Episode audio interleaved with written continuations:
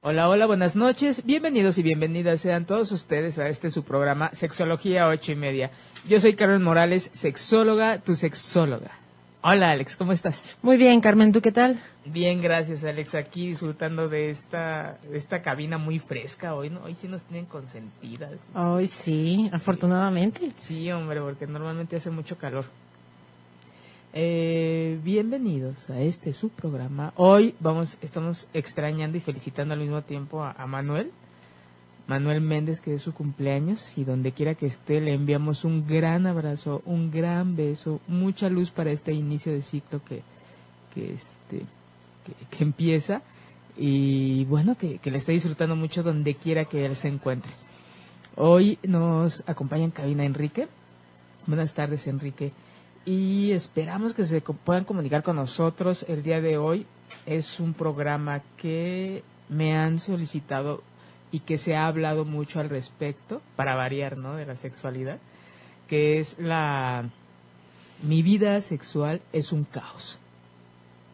Saludos. Saludos.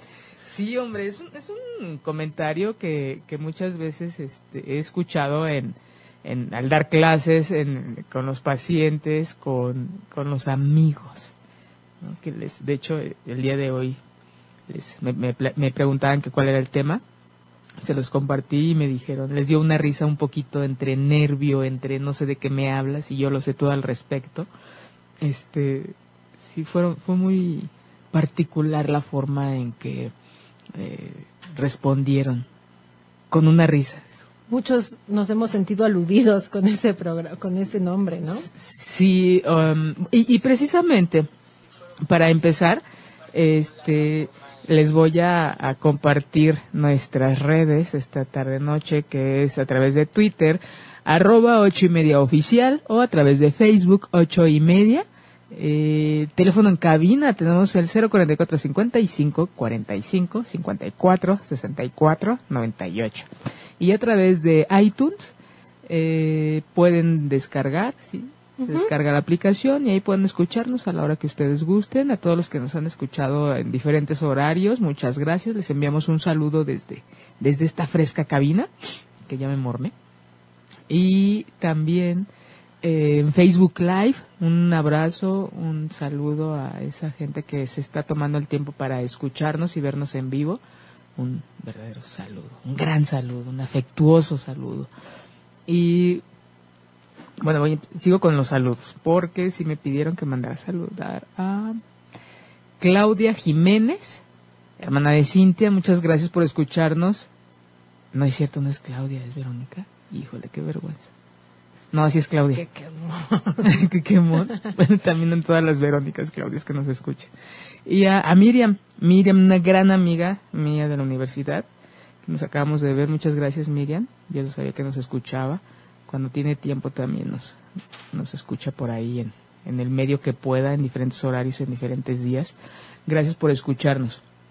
Y bueno, vamos a empezar con este eh, divertido tema, porque a todo el mundo le dio risa, bueno, a toda la gente que le dije le dio risa, no sé, incluso a ti, Alex, no sé por qué. Es un tema muy serio, muy preocupante porque dentro de la, atrás de la risa creo que hay mucha preocupación, um, soledad, tristeza.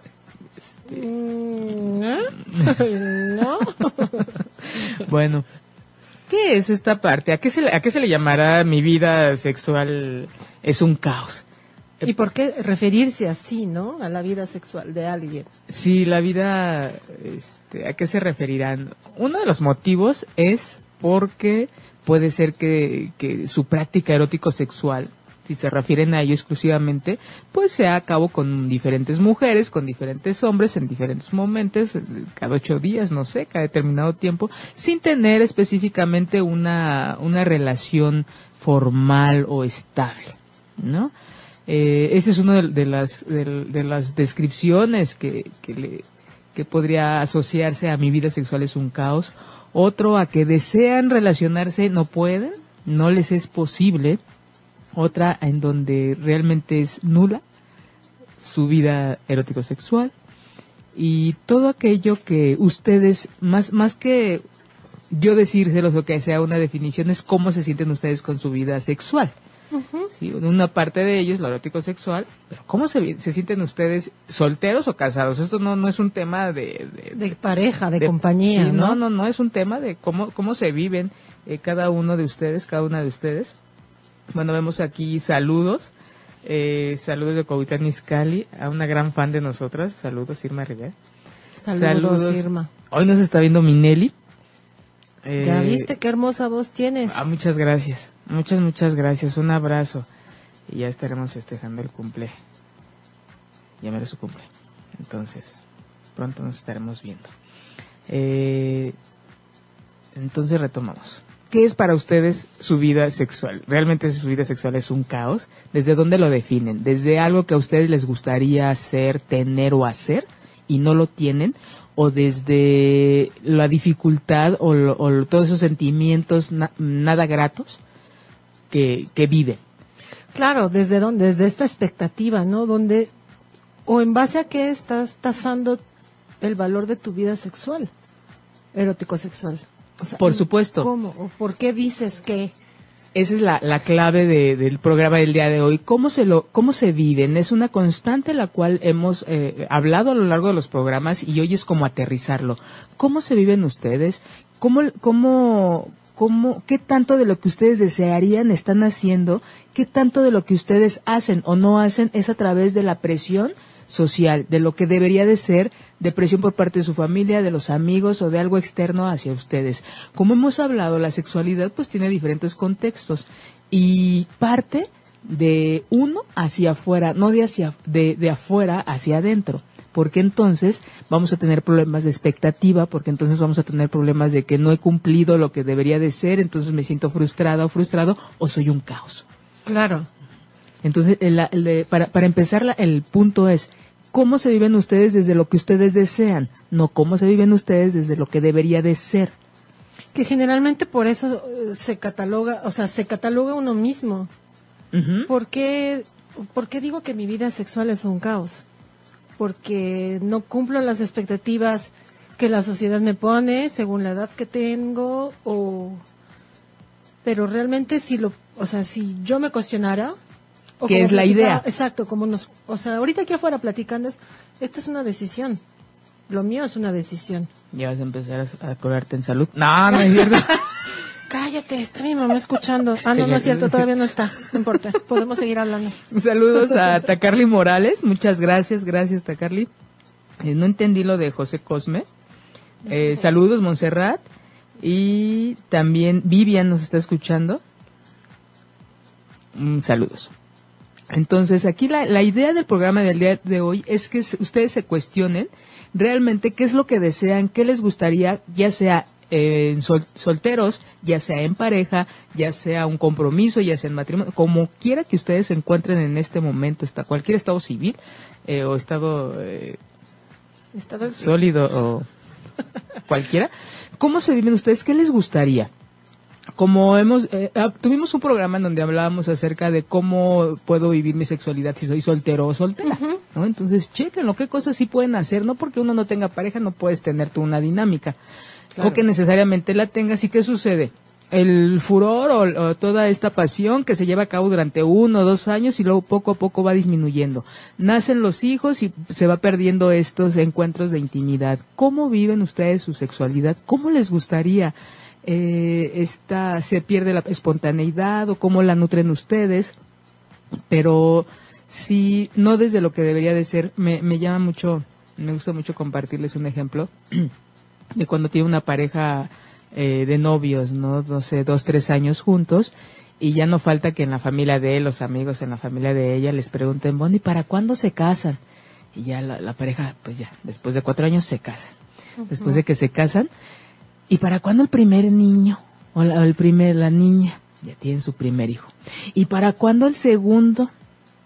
Ya tienen, planean, programan, tienen su segundo hijo. Ellos se atreven a tener el tercero. Oye, ya párale, ¿no?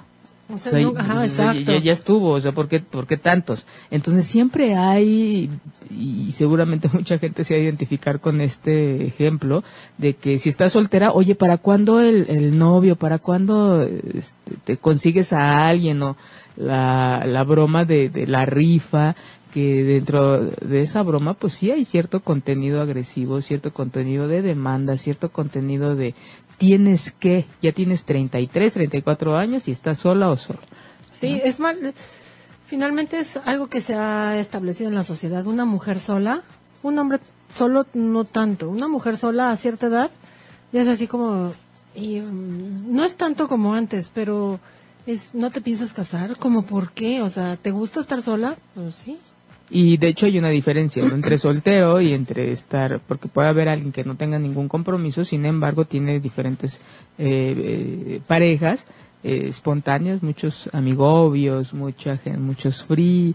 Tienen una paciente que... Considerando el poliamor, ¿no? También. es, no, no, no, no, no, eso es diferente.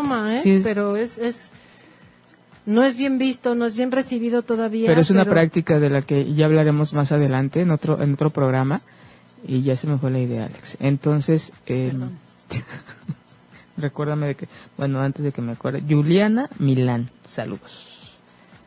Eh, entonces, ¿de qué estaba hablando? De verdad se me olvidó. Bueno, entonces retomando nuestro... Sí, Enrique, ríete, por favor.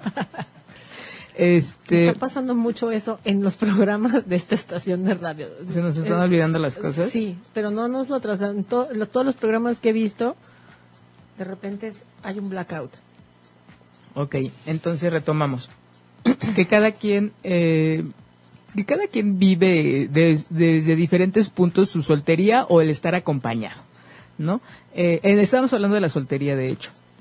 Entonces, ¿cómo se viven ustedes? Hay gente que yo conozco que es feliz en su soltería, que tiene muchos amigos, que sale, que viaja, que de hecho muchos de los solteros que últimamente cada vez es más la, la, estadística en nuestro país, que tienen este síndrome de Peter Pan, donde se quedan como que en cierta etapa de su vida eh, muy hedonista, de muchos placeres y, y no tienen dentro de sus planes una, consolidar una familia, una pareja, no quiere decir que esto deba de ser, sino ellos no lo están considerando porque prefieren invertir su tiempo, su energía y su dinero en actividades que, que cubran sus necesidades individuales.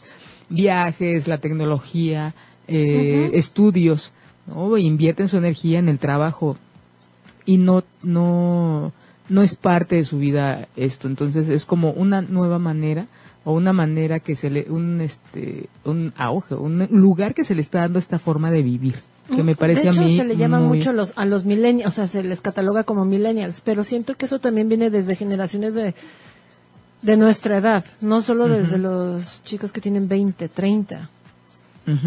Ya no se busca, ya no buscan como el compromiso de tener una familia o finalmente familia con hijos. Ah, esa es otra. Pueden estar juntos sin hijos, porque tienen otras prioridades, ¿no? Y también es bien visto. Pero el objetivo es, lo haces por convicción, por gusto, más que bien visto, yo creo que es esta diversidad que existe de, vivirse, ya sea soltero, ya sea acompañado, pero que son decisiones que ellos están tomando y que yo yo aplaudo porque creo que siempre ha habido, nada más que no se, nada más no se les había dado este espacio, ¿no? Cuántas parejas sin hijos y que ellos desde antes de, de formalizar lo hablan, dicen no queremos hijos, casados o no. Entonces, es como la sugerencia, es como uno de los puntos del programa del día de hoy, que se pregunten ustedes qué es lo que quieren. Realmente la vida que tienen actualmente, ustedes la decidieron, ustedes la, la fueron eh, haciendo consciente y dijeron, yo deseo esto, o, o se sintieron ustedes influenciados, presionados por esta parte social.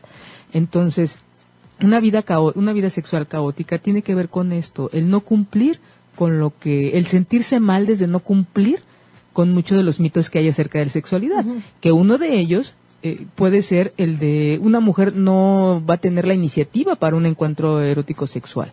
No es desde ahí, si yo hago eso, entonces yo ya no estoy haciendo mal, entonces me empiezo yo a reprimir. En donde siempre el hombre va a estar dispuesto a tener una, siempre a la hora que sea va a estar él dispuesto a tener relaciones o un encuentro íntimo y no necesariamente es cómo se viven ustedes, cómo son ustedes, qué desean, en qué momentos pues hay mayor la, líbido, en qué momentos disminuye.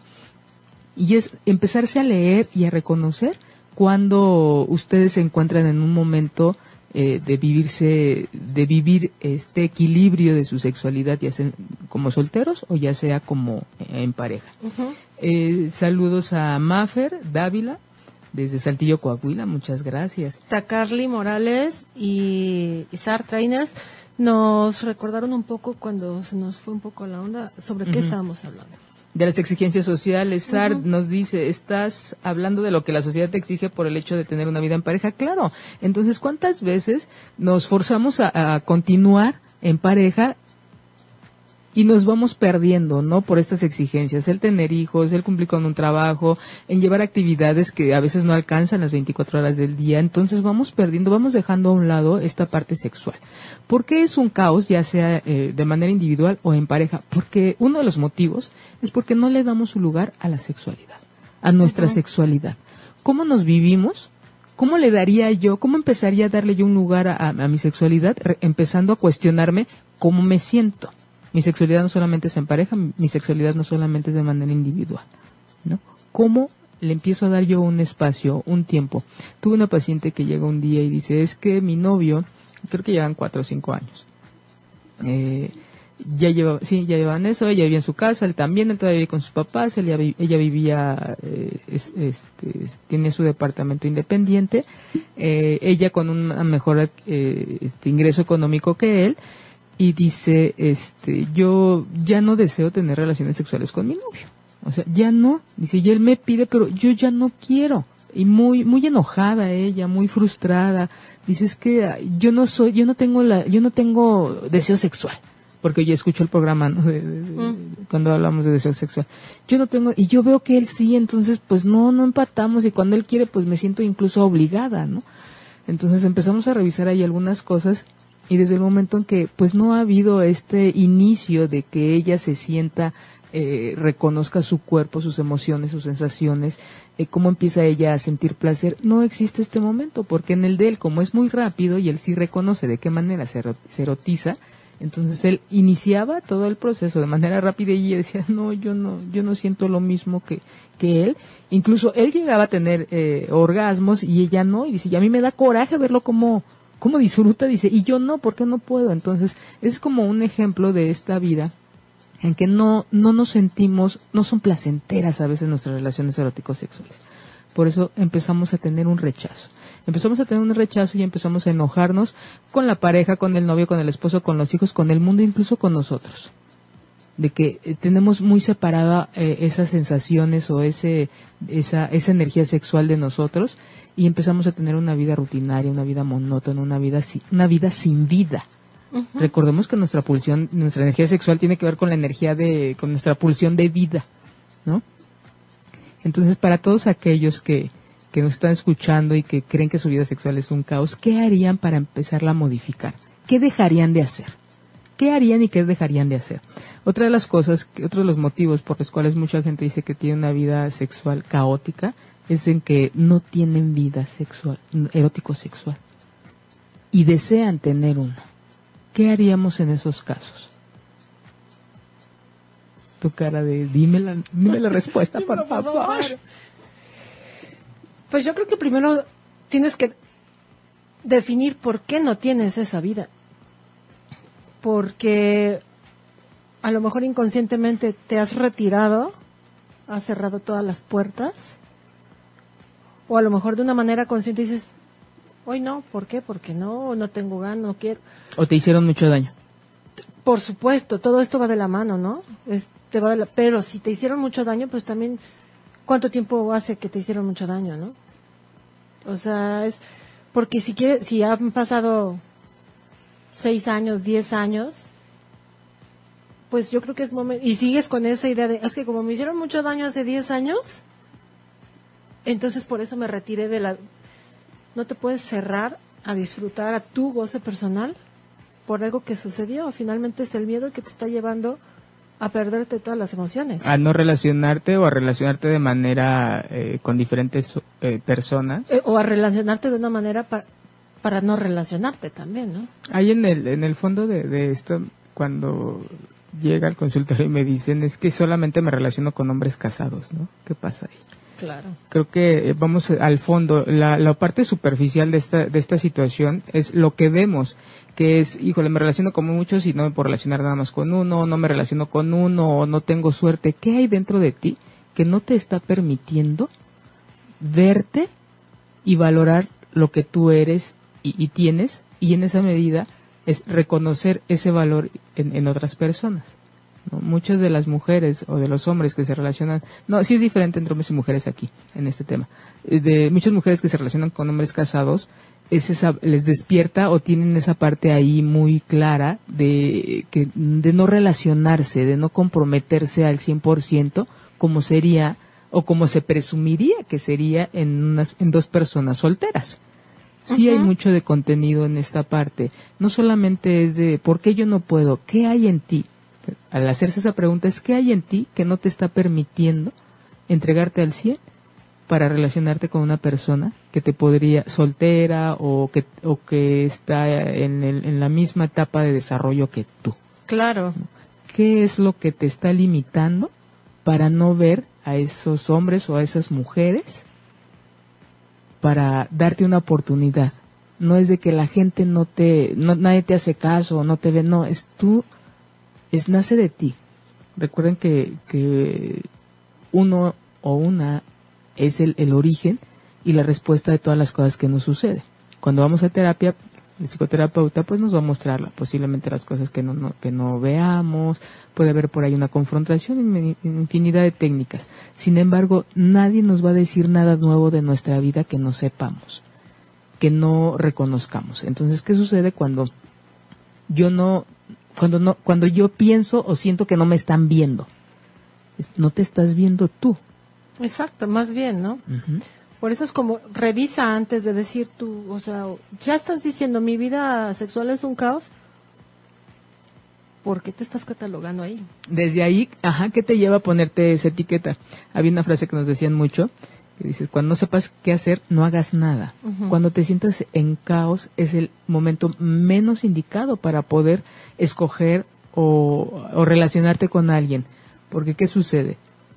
Seguramente te vas a relacionar con alguien igual de caótico que tú vas a jalar la misma energía que estás vibrando, claro. ¿No? Entonces, por eso es de, ¿por qué me relaciono con puros hombres alcohólicos? vamos a ver qué viene, vamos, qué hay atrás de ti, vamos a ver qué, cómo, te, cómo te estás describiendo, cómo te estás viviendo para que tú misma estés, es nadie, nos vamos a, relacionar con lo, con lo conocido. Claro. No, no con lo que uno no desconoce, no. Y es que a mí me gustaría, pues sí, sin embargo, sí, sí es como si me, gustaría irme en bicicleta a Chihuahua, pero nada más me sé el camino a bicicleta a Querétaro. Vas a repetir ese camino que tú conoces y hasta que no actualices esa esa ruta, entonces vamos a poder ir a donde tú desees. Claro, porque generalmente lo que pasa es, ah, ¿por qué siempre me invitan a salir hombres alcohólicos o mujeres este extremas, ¿no? Así como bien histéricas, bien locas. Pues que me acordé de un paciente que decía, es que, ¿por qué siempre me tocan estas mujeres? Pues es que, ¿qué estás pidiendo, no? Uh, ¿Qué te lleva a escogerlas? Exacto. Si no sabes el qué quieres, es que me dices que no sé qué es lo que quiero, pues entonces partamos del que ya no quieres. Y esto tiene que ver mucho con, con esas creencias que, como mexicanos tenemos. Uh, un saludo a Luigi Jiménez a Paulina Camarillo un beso, un abrazo. Muchas gracias, corazón, por estar aquí con nosotros. Y, mm, Mafer Dávila ya la habíamos leído, ¿verdad? No, es, ahorita está diciendo es, nos hace una pregunta, Mafer.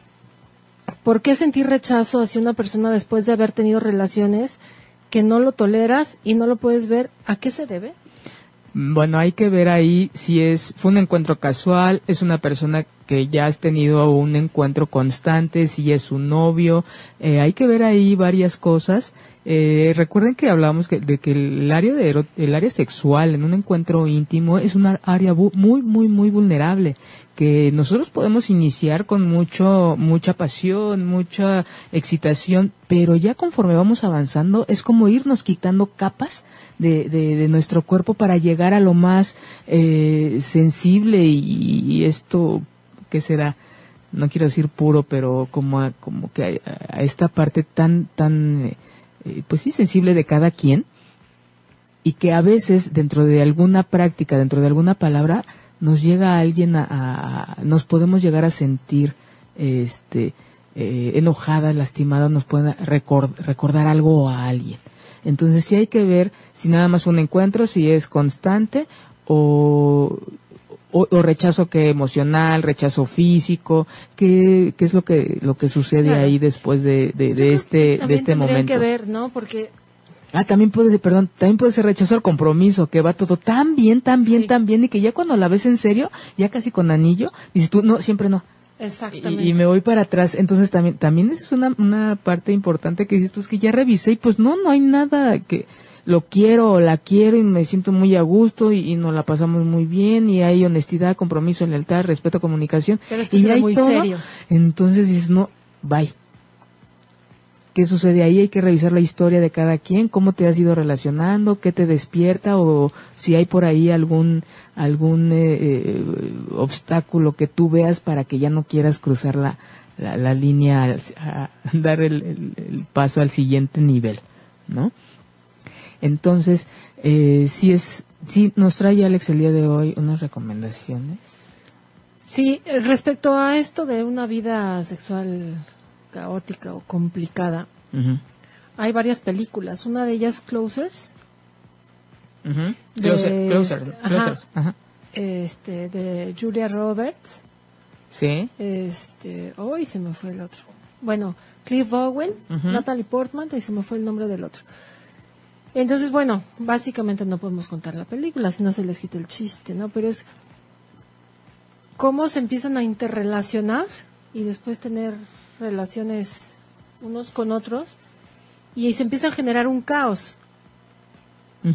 Entonces es ahí lo, lo, interesante de esto es ver cómo se están relacionando, por qué se están relacionando y el caos que se está generando, la complicación, el, cómo, cómo nos podemos complicar solitos la existencia por decidir mal, por impulso, yo, creo que más que este, este, fenómeno no es consciente. Esta situación no es consciente. Es una película muy interesante que los invito a que la vean. Eh, plasma muy claramente cómo es la, la, dinámica de las parejas y cómo se van, como dice Alex, se va relacionando unas con otras, pero es muy interesante porque es como nublar cierta conciencia para relacionarse con otras personas, dice Alex, complicarse. Sí, pero si, ahora sí que si nos hicieran un examen y, o nos lo pusieran muy claro, es de, ¿te quieres complicar la existencia? Nadie, la mayoría de la gente no, no nos la queremos complicar. La mayoría de la gente queremos hacer cosas para, para, para mejorar. Sin embargo, es como hablamos en algún momento de si nos relacionamos desde la necesidad, va a ser un caos porque entonces yo voy a yo voy a yo voy a responsabilizar al otro voy a esperar que el otro de ello voy a esperar que el otro solucione lejos de hacerme responsable yo que es mucho de la creencia y de la de las creencias que tenemos como mexicanos en donde para crecer necesitamos latillarnos y, y, morir y sufrir y no necesariamente podemos crecer de una manera muy muy muy noble muy sin, sin tanto golpe pero también traemos mucho eh, de, nuestra, de nuestra vida familiar y de nosotros de cómo vamos a enfrentar las cosas y olvidamos que, que podemos vivirlas y podemos crecer de una manera con o sin pareja. Y también se pueden cerrar ciclos de parejas muy, muy cordiales, pero sí eh, hay en el consultorio muchas relaciones que duraron tres años y llevan diez años peleándose. Sí. En, por las, y ya están divorciados. Si ya los niños, bueno, los hijos ya están grandes. a casar y divorciados por segunda ocasión y se siguen peleando. este, gracias Sofía, nos recuerda que es Jude Law, el otro. Mm. Esa, esa película es muy buena. Otra película que también les, les recomiendo es mexicana, ¿Qué culpa tiene el niño? Ahí es cómo se relaciona desde una fiesta, desde la, la mujer, la mujer aproximadamente tiene 26, 28 años y en una fiesta, en una borrachera, este, en una boda, conoce a alguien y tienen relaciones. Y ahí queda. El, el, caso es que un mes después se entera que está embarazada. Y de ahí tiene que hacer memoria de con quién estuvo, porque no se acuerda, porque estaba muy tomada. Finalmente es toda la historia. Y volvemos a lo mismo. Es como nos podemos complicar. Lo que pasa es que, insisto, es no es que uno lo haga a propósito. No es que, ah, me voy a complicar la existencia, me la voy a pasar mal. No, lo que pasa es que también no nos escuchamos. No nos escuchamos, no escuchamos nuestra voz interior cuando nos dice, párale, espérate, o ahí no. Todos estos avisos que nuestra voz, nuestra intuición nos dice, no, espérate. O finalmente también es, por un arrebato, por un impulso. Y, y hay gente que, que dice, no, es que la intuición, bueno, para aquella gente que no es muy dada a su intuición, digo, les tengo dos preguntas que se pueden hacer y que hemos hablado al respecto. Una, ¿para qué me quiero relacionar? o, para qué estoy viviendo esta soltería? Si estoy en este momento de mi vida es para algo. Y si ya estoy aquí, pues bueno, ¿qué vamos a hacer? Ahora, ¿para qué? ¿Cuál es el objetivo de quererme relacionar? Y otra, ¿qué tipo de pareja quiero? Se nos olvida. En la prisa, en la urgencia, es de no me importes con el primero, la primera que me diga mi alma, de ahí me agarro y entonces se vuelve esta, toda esta situación caótica. Ustedes tienen todo el derecho de escoger, así como cuando van ustedes a comprarse ropa, como cuando van ustedes a un restaurante que van a pedir de comer. Así es la, la, el tipo de, de, cómo se pueden vivir ustedes en esta parte de la sexualidad. ¿Qué tipo de pareja quieren? Claro. ¿No? Quieren al, quieren al guapo, quieren a esta parte externa, se vale y se olvidan de la otra. También se vale tener un guapo honesto que, que económicamente esté bien. Hagan su cartita de los. Pero háganla y síganla. aprendan a pedir también. Porque mira, en terapia me ha tocado pacientes hombres o mujeres en donde dicen, es que yo quiero a un hombre finalmente, yo, yo necesito tener una pareja. Porque yo quiero porque no sé, espérame, porque no sé vivir solo o sola. o sea, esa parte no la dicen. O sea, porque esa parte es la oculta, ¿no? No me gusta estar solo. Yo necesito tener una pareja. Ah, pero mi sueño es que sea un hombre o una mujer con mucha lana, este, para que me cuiden, me protejan, me mantengan, como quieras ver. ¿Y le conoces a la pareja? Bueno, me pasó con un paciente, una paciente. Y es todo lo contrario, o sea, cero protector, cero, cero todo lo que ella tenía escrito en su cartita de Santa Claus. Pero el objetivo era no estar solo. Ya vale, si te atropellan en el camino. Esa es la parte que a la que yo insisto es, si tú quieres A, pues no te vayas hacia B. ¿no? Reconócete, escúchate, o sea, no te vayas para allá. y, ojalá fuera como así, ¿no? Como, como fórmula. Eh, yo creo que tiene que ver también mucho con el trabajo personal que cada quien tenga, ¿no? Con toda esta historia de vida que cada quien tiene. Nos dice Marta... ¿Pu? ¿Cómo se Po. Po. Pues, Gracias, Marta. ¿Qué hay? Queridas y admiradas Ale y Carmen, la ventaja de cumplir muchos años es aprender a estar feliz con uno mismo y ver a los demás desde otra perspectiva y poder elegir a tus amistades de manera asertiva, con cariño y respeto. Por supuesto. Esto, esto que hemos hablado desde un principio es, ¿qué quiero? Desde donde yo soy, nadie va a dar lo que no tiene. Entonces, desde, desde donde yo soy, si nos vamos a relacionar desde ahí, me voy a relacionar para compartir, no para que me cubran la necesidad. Que es, la mayoría de las veces hacemos eso. No es que yo quiero a alguien que me proteja, me cuide. Esta fantasía de las de las eh, princesas de de los cuentos de hadas en donde viene un príncipe y la rescata. Mucha gente vive con esa idea todavía. Este eh, mito de Perséfone y, y, y, y, Demeter, en donde esta madre e hija eh, la protege, Demeter protege mucho a Perséfone, la cuida y, no quiere que nada le pase y esta nena, eso es un mito griego Perséfone un día ahí en el jardín está jugando y con las florecitas se agacha y llega Hades, el dios del mundo subterráneo, y se la roba. Se la roba, entonces cuando sale, la, sí, la secuestra, cuando en ese entonces su, palabra, la rapta. Eh, ahora eh, nos actualizamos, es secuestro. sale Demeter a, a, buscar a su hija y no la encuentra. Entonces esta empieza así como que a tocar este eh, a ver, a buscarla y nadie le, todo el mundo sabe y nadie le dice nada. Entonces, esta eh, Hades la tiene pues en el mundo subterráneo y Perséfone pues sufriendo porque pues espera a su mamá, que la, no, hay, no, hay, no hay quien le cubra sus necesidades. Eh, se presumen en alguna de las, en algún este, en, el, mito que, que la viola, hay quienes dicen que no. Entonces ya después se interviene Zeus y dice, ya regrésale a, a su hija, ¿no? Ya deja de estar ahí con ella. Entonces ya, la sube, este, Aries, si no mal recuerdo, Ares, creo que es quien baja en su carruaje a, rescatar a, a Perséfone. a Perséfone y ya se la regresa a Demeter. ¿Cuál es el fondo de esto? Muchas de las mujeres mexicanas tienen en su, eh, se creen Perséfones. ¿No? Las hijas Que eternas. la- las hijas eternas, que alguien las va a cuidar, les va a cubrir todas sus necesidades. Entonces, si tú, si a ti no te desarrollaron esa capacidad de, de, de, de- de- de elegir, de escoger, de salir más allá de ese jardín que te tenía tan protegida, entonces eres vulnerable a que un Hades, a que cualquier tipejo o cualquier venga y te eh, a lo mejor de, no, no de, no de esta manera tan fuerte como, como dice en el mito, pero sí venga, te endulce el, el oído y te quiera así. y finalmente, ¿cómo termina la historia? Seis meses en el submundo y seis Y meses afuera. Sí, ahí dice, de esta parte mu- muy bella, en donde le dice, este, no come nada y se la pasa llorando Perséfone cuando está en el mundo subterráneo. Y ya cuando sube, su mamá lo primero que le pregunta es, ¿comiste algo de allá abajo? Y ella le dice, no, nada, ¿estás segura? ¿No comiste nada?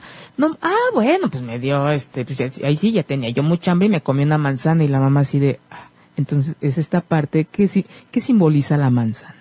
¿no? Esta parte de, de que ya perdió ella esa virginidad o esa inocencia o esa, ese mm, lugar de hija que ella tenía por, y ya se queda una parte ahí en, la- en el mundo subterráneo, oscuro, sexual y que termina viviendo seis por comerse por morder de la, de la- manzana. de la manzana se queda seis meses en el mundo de los terrenales y seis meses en este mundo subterráneo bueno medio ciclo algo lo llaman Sí, como de hecho, lo. como dos temporadas Exacto. De hecho, lo juntan mucho con primavera y verano en la parte exterior y otoño e invierno en el submundo.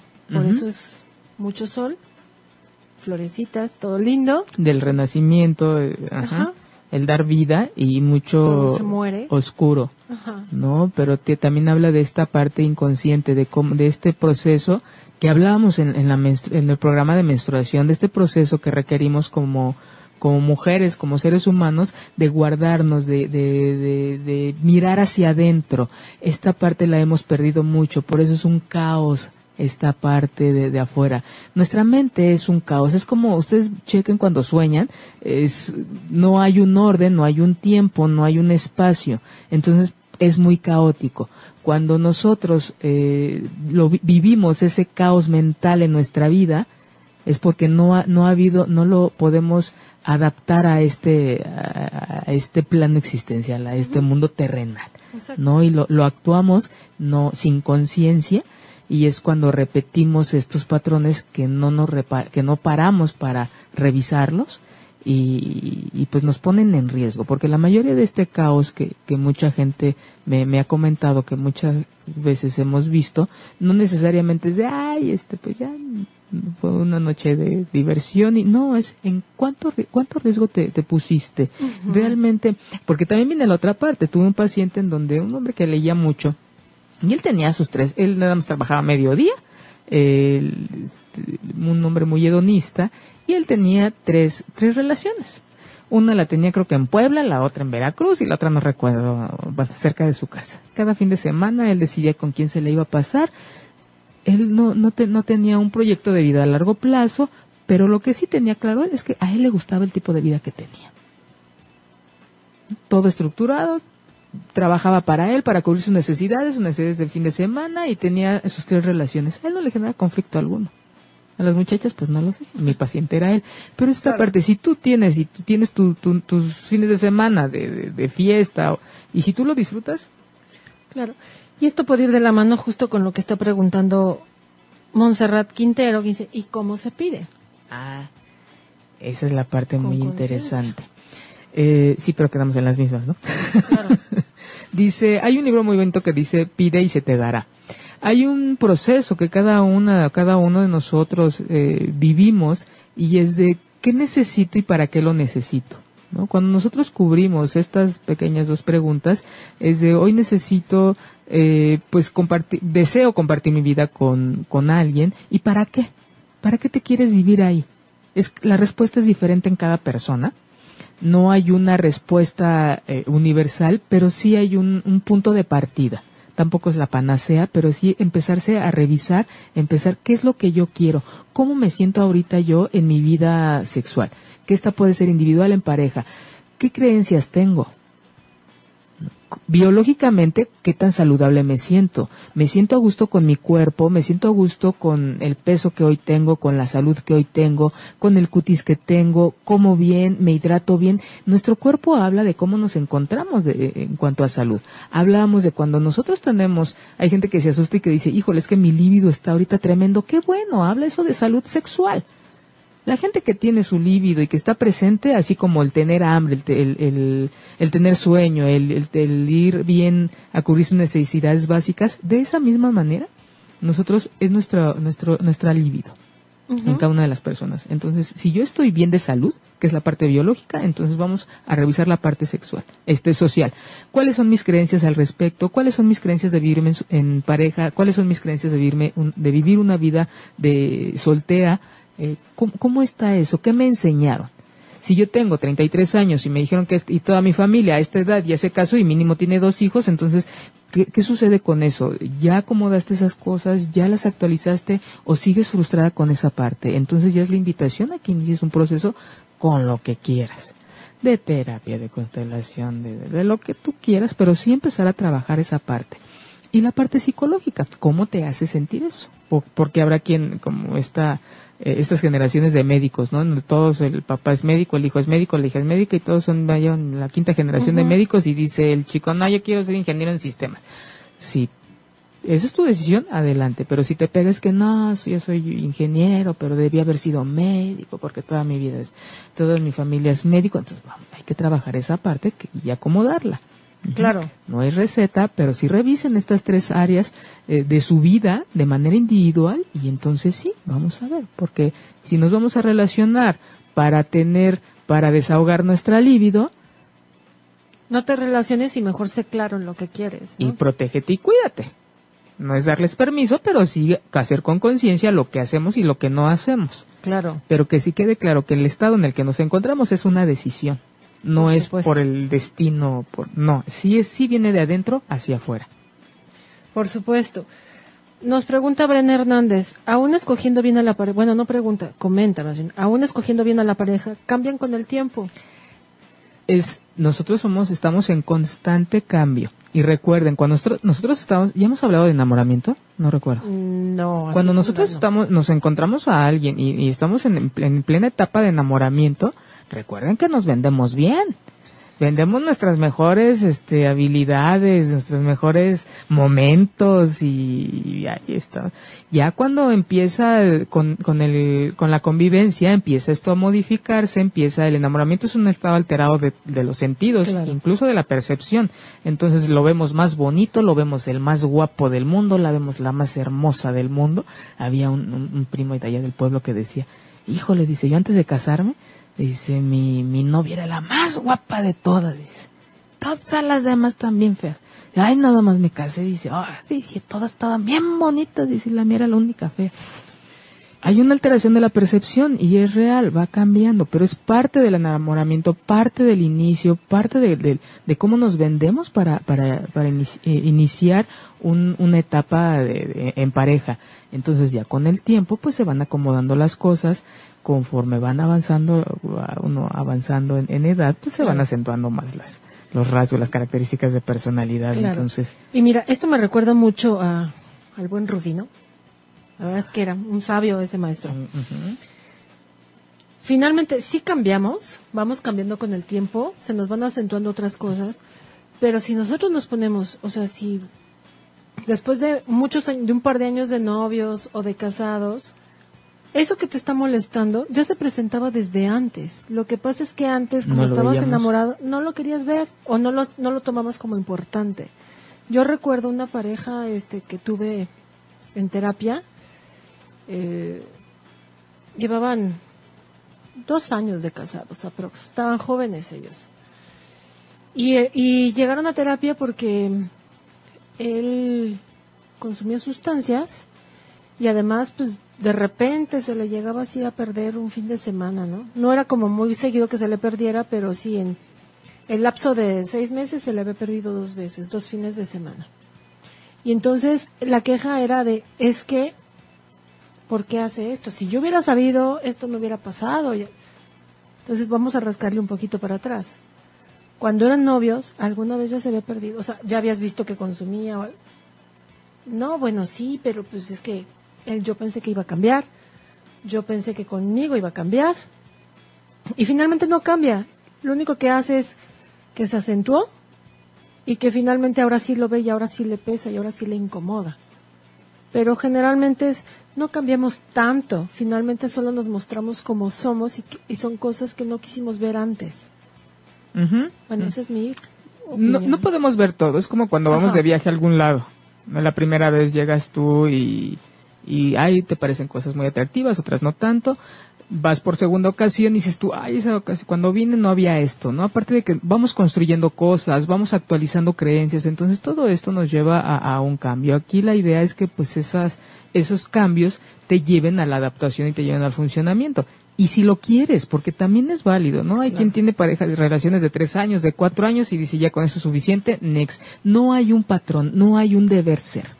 Entonces, así como eh, me preguntaban mucho y que, y que abordara es qué hago si yo quiero tener pues una pareja y yo no estoy sola, o sea, no, no encuentro con quién. Es, empiecen a, ver cómo viven ustedes su vida sexual de manera individual, a reconocer su cuerpo, esta parte de cuando está, cuando está la gente en pareja difícil, hay menos tiempo para, para revisar creencias, para, para el trabajo individual. Hagan su trabajo individual, conozcan su cuerpo, conozcan sus creencias, conozcan esta parte social y exploren su cuerpo. Esa es una manera de, cómo se facilita la chamba cuando estás en pareja. Sabes que si quieres, sabes que no quieres y cuando hay el encuentro es como estar más sensible y más abierta, más abierto a esta otra persona y relacionense entre iguales. Si nosotros vamos a empezar con una eh, idea de, de quiero que me dé, quiero que me cuide, quiero que me rescate, es, o espero, más que querer, espero que me rescate, espero esto, eh, pues se van a quedar esperando, porque eso seguramente eso lo van a querer ver o lo van a ver en un principio, pero no se puede vivir así toda la vida. Es una carga para la otra persona. Un lastre, por ahí decía alguien muy sabiamente porque no crecen. La idea es crecer de manera individual y crecer en pareja, en pareja, en todos los aspectos. Por supuesto que va a haber sus tropezones, no siempre se puede crecer a la par, pero sí es como si hay las bases necesarias para que uno vaya motivando al otro, adelante, pero no jalando. Una de las mejores maneras de crecer como persona es en pareja, es justamente en pareja. Entonces pues, no hay que perder esa oportunidad, ¿no? Eh, se crece muy bonito, pero también hay, hay una de las recomendaciones que siempre les he hecho a mis estudiantes es de por favor antes de casarse vivan solos, vivan en su departamento, por favor, esa es la mejor de las mejores terapias que puede haber. Se conocen ustedes, se, se practica uno responsabilidad, compromiso, infinidad de cosas y se reconoce uno qué tan caótico es. Ahora, nunca está de más un poquito de caos en la vida. No todo es orden, no todo es un deber ser, no todo es un, eh, una parte metódica de, de este primer paso, sigue el segundo. No. Si ustedes se sienten a gusto así, adelante y hay que ir modificando cosas para que en el, ustedes son su mejor termómetro. ¿En qué momento ustedes están dejando de crecer? Claro. Con la vida que tienen. O realmente hay mucho, eh, mucha gente se espanta o se ríe de, nervios, ¿no? De que hay mi vida caótica. ¿Realmente es caótica o tú lo has decidido tenerlo así? ¿O quieres llamarlo ¿Qué beneficios tienen de vivir, de tener esa vida? O que tanto le, se sienten afectados o, que no les permite un crecimiento. Esas es como que dos de las principales eh, preguntas o, puntos que hay que ver en su vida. Esta vida que llevan, ¿les lleva al crecimiento? Ahí va. ¿Les genera un bien, beneficio? Adelante. Si la demás gente lo ve como caótico, eso ya es la opinión de los demás. Pero si ustedes tienen estas dos partes es porque van por el camino eh, eh. para, para, para crecer y para el desarrollo, ¿no? Moni Mónica Mancera, eh, hola chicas, hola Moni. Ella, Isa Núñez, dice, cuando no sientes placer cuando se tiene relaciones y no quieres y no se sienten ganas de tener sexo, ¿puede ser que sea una enfermedad? Hablábamos hace dos, tres programas, tres programas, ¿verdad? No recuerdo bien, de las disfunciones en la mujer. Y ahí habla, explicaba cómo era la respuesta sexual eh, humana cómo era la respuesta en, en la mujer, entonces eh, sí hay que ver en qué momento ya no, no existe ese placer, a lo mejor no es el inicio el estímulo sexual efectivo, que es este estímulo que te va a llevar a, que llega a través de los sentidos y te va a llevar a la excitación, de ahí eh, te empieza a haber más estimulación, te excitas más, llega a la meseta y posteriormente tu orgasmo, eh, tu resolución y tu, tu periodo refractario. En las mujeres es muy corto, en los hombres no cada vez es más largo. Entonces hay que ver ahí en, en, tu caso específico en qué área, cómo, cómo, cómo te encuentras en, en, ese momento. Si no hay un deseo, si es nulo, la mayoría de las veces es psicológico cuando no hay un, deseo. Cuando te excitas y después se pierde, entonces hay que ver qué factores son los que te están haciendo que, se pierdan. Pueden ser externos o pueden ser eh, del pensamiento. Entonces sí hay que ver que, en qué área, en qué etapa es donde ya no, ya no está fluyendo esta, eh, este, tu proceso, tu, tu energía. Claro, ver tu energía sexual. Que falta comunicación con la pareja, que lo platique con la pareja y si es necesario, bueno, acudir a una sexóloga. Sí, primero hay que revisar si de manera individual y este, pero sí ya cuando hacemos esta, este, digo esta pregunta sí es un poquito de, de más eh, atención de manera individual y bueno puedes mandarme algún inbox. Mi Facebook es, es Carmen Espacio Morales R, Carmen C mayúscula, M mayúscula, R mayúscula por cualquier cosa o consulta que deseen. ¿Y qué más? Tenías, Alex trae un libro hoy. Les recomiendo muchísimo. ¿Quieren ver vidas sexuales caóticas? Este libro me encanta. Arrebatos carnales. Es una trilogía, le llaman la trilogía erótica, de Francisco Martín Moreno. Es, aquí desmitifica a todos los próceres de la patria. y habla y digamos que de una manera novelada se cuela a las alcobas de Carlota y Maximiliano, de Miguel Hidalgo, de José María Morelos y Pavón, y así innumerable cantidad de personalidades de nuestra historia mexicana. Y está muy divertido, está muy bueno, es una, es una novela histórica, novela, o sea, novela finalmente. Está muy interesante, uno que me pareció muy simpático también, por decir alguno, es el de Maximiliano y Carlota. Se les, toma, se les consideraba como la pareja amorosa de, del siglo. Del siglo, o sea, una cosa bella de, pareja. Y sorpresa, eh, no es así. Se habla de una posible bisexualidad, homosexualidad, bisexualidad de Maximiliano. Y que, bueno, pues como no le cumplía a Carlota, Carlota tenía sus que veres con... Nunca le cumplió este, se dice. Sí, el, bueno, se dice de esta vida tan promiscua que él tenía y que él tenía, creo que sífilis, algo así, una enfermedad, una infección de transmisión sí, sexual. y tenía sus que veres ahí y este estaba muy enamorado de un, ya no me acuerdo si era un chico cubano o un chico de Veracruz. Y bueno, sí, era una cosa tremenda este Maximiliano. Y Carlota estaba saliendo con su, ahora le llamamos guardaespaldas, que le había puesto su papá desde que se salió de casa, ¿no? Ellos se casaron como a los 16 años. Ella quedó embarazada. el matrimonio, los, Exacto. Ella quedó embarazada y con la excusa de que vamos a platicar con el papa y con mi papá, el archiduque no sé qué, pues la mandaron a Europa para poderla sacar de la vista pública porque estaba embarazada. Maximiliano nunca reconoció a ese niño ese niño era del guardaespaldas. Y Maximiliano, aprovechando que Carlota estaba ocupada en otros enseres, pues le dio, como dirían las abuelitas, le dio vuelo a la hilacha y andaba recorriendo toda la República con sus galanes y sí, una vida verdaderamente lo que llamarían en ese entonces y yo creo que ahora también promiscua. O sea, era con, o sea, hacía unas mega fiestas, orgías este, es muy divertido el libro. Leanlo, se los recomiendo. Son tres. Son tres, este. Muchas gracias por tu recomendación, Alex. Muchas gracias por haber estado esta tarde con, con nosotros. Ah, siempre estás, ¿verdad?